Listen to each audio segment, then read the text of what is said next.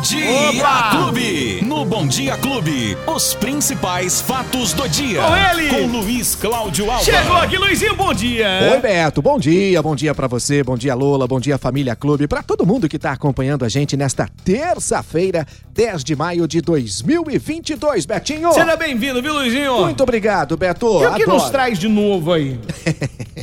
Gostaria de ter novidades novas, como diz. É, mas Apesar Boas, que... né? Novidades Isso boas. que eu ia dizer. As novidades, elas são novas, mas ao mesmo tempo a gente já tá acompanhando quase todo dia a mesma coisa. Ou pelo menos semana sim, semana não. A gente vai falar aqui sobre aumento do preço do combustível. A gente vai falar aqui sobre a situação que Sabe, está a, vivendo... pessoa, a pessoa lá na, aqui na internet, a pessoa lá em casa tá pensando, aumento de combustível de novo? De novo. De novo, de novo. Sim, de... Mais uma vez. Aumento de salário? não, negativo. Pelo contrário, né? O salário mínimo vai ser Salário mínimo é o menor em todos os tempos. Dos em todos últimos- os tempos perante a inflação. dos, dos últimos 28 anos, pra Tá você ter ótimo, uma né? ideia, Tá- Beto. tá ótimo pra muita gente, tá né? uma beleza. Deve estar uma beleza. Pra muita gente deve estar uma beleza, né? A gente percebe por aí a felicidade no rosto de algumas pessoas. Betinho, hoje tem uma previsão de muito, mas muito calor em Ribeirão de novo, hein? Já era a chuva, já era o frio. Olha. Hoje tem uma previsão aqui de muito calor e mais, Beto.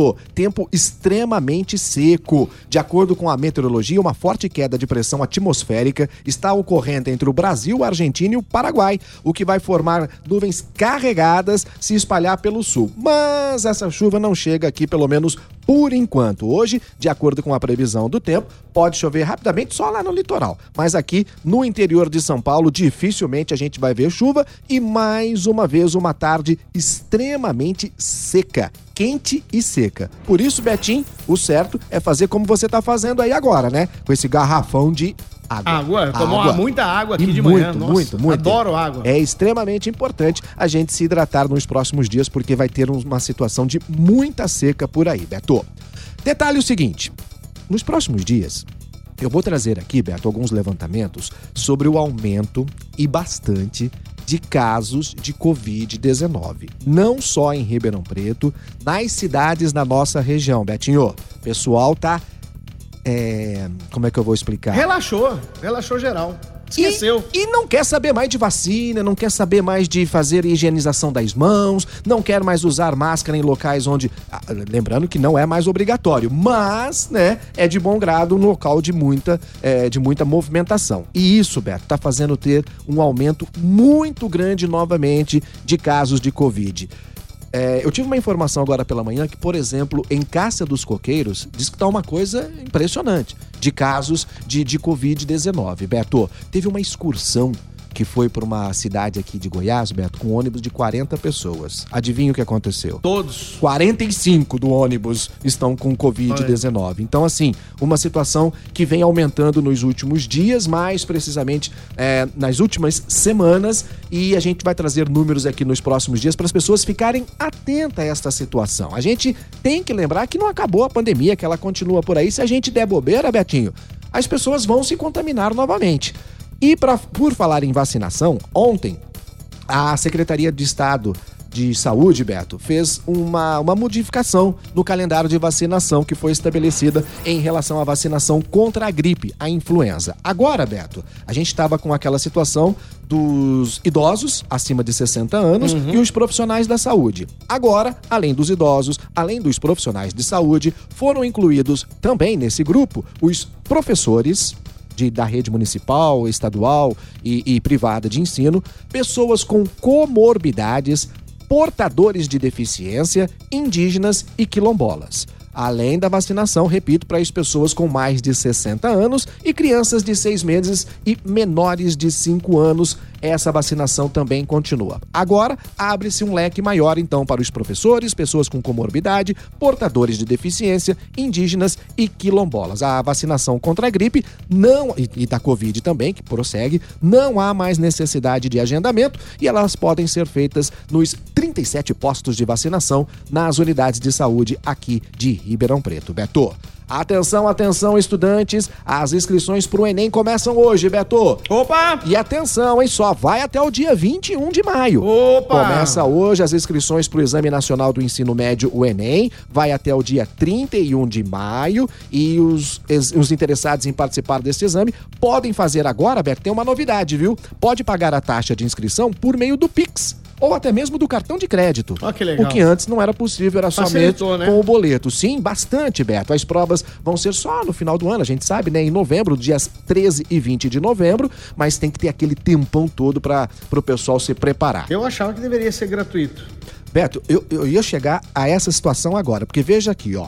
A taxa de inscrição para o Enem 2022, versões digital e impressa, foi mantida no valor de 85 reais. É Beto. muito dinheiro. Claro que tem aquela situação que você pode requerer, né, é, a gratuidade, mas nem todos conseguem. Nem todos conseguem. Então, e a participação no exame só é garantida após a confirmação do pagamento da taxa. Beto, 85 reais hoje em dia, a gente acabou de falar que o salário mínimo hoje não dá para você comprar uma cesta básica, né? Você compra a cesta básica e não faz mais nada. E aí, como é que você vive? Você não come, você não bebe, você não paga água, você não paga luz, você não paga transporte, você não paga saúde, não paga mais nada com o salário mínimo? Aí você vai ter que tirar se for um filho, né? Se for um filho só, 85 reais para pagar a taxa de um exame. O exame nacional, que é uma coisa feita pelo governo. Para que essa cobrança de taxa aqui da- do- dos estudantes, Beto?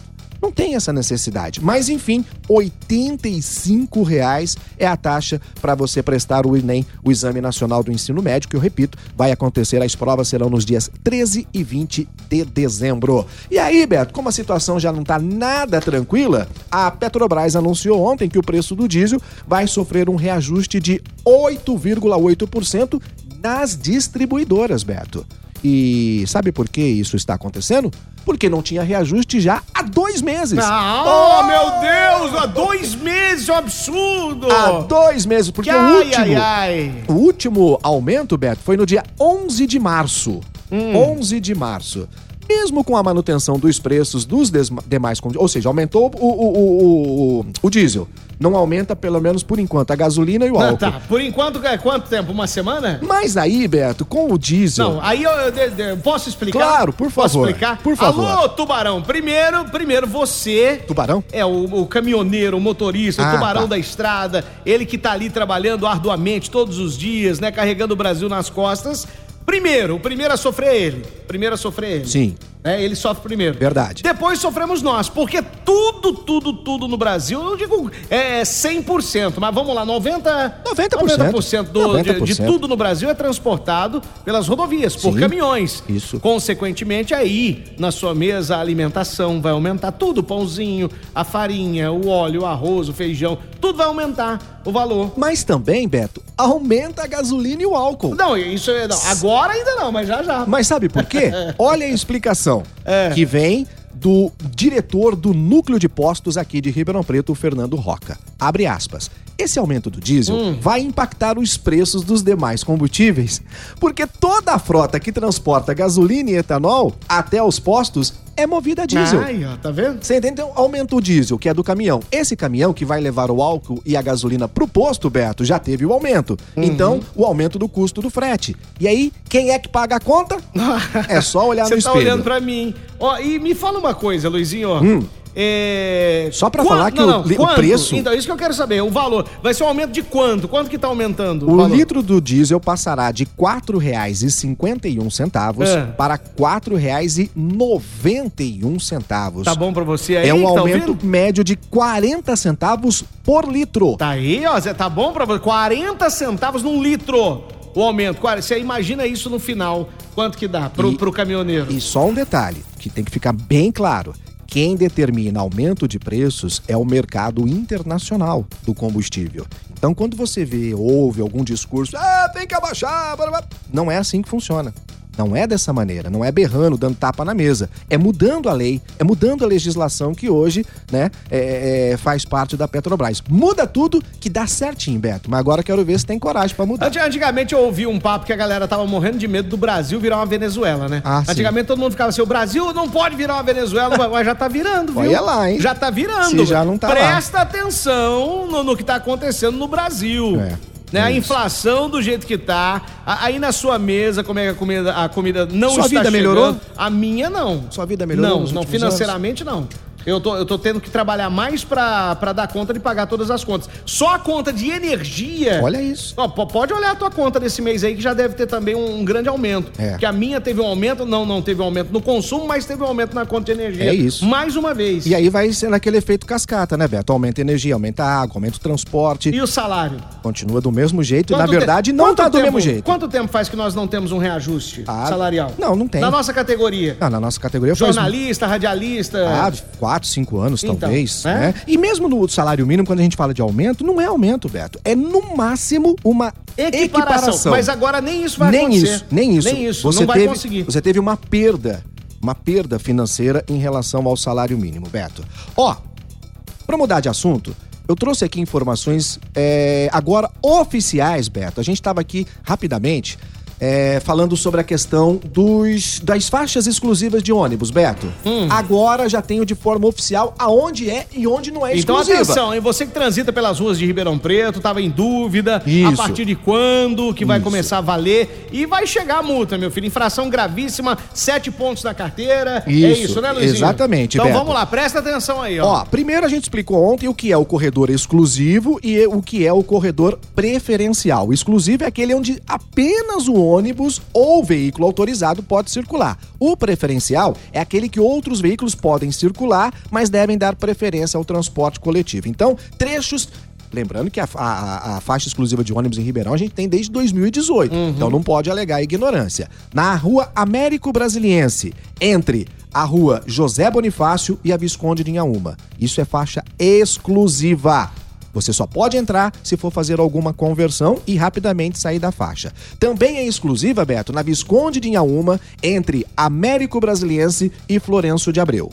Ok? Nesse caso, repito, o motorista pode usar a faixa para fazer as conversões, só isso, e tem que sair de lá. A Transerp informa, Beto, que o Código de Trânsito Brasileiro transitar pela faixa exclusiva de ônibus, como você disse, infração gravíssima, multa de 293 reais e a perda de 7 pontos na carteira de habilitação.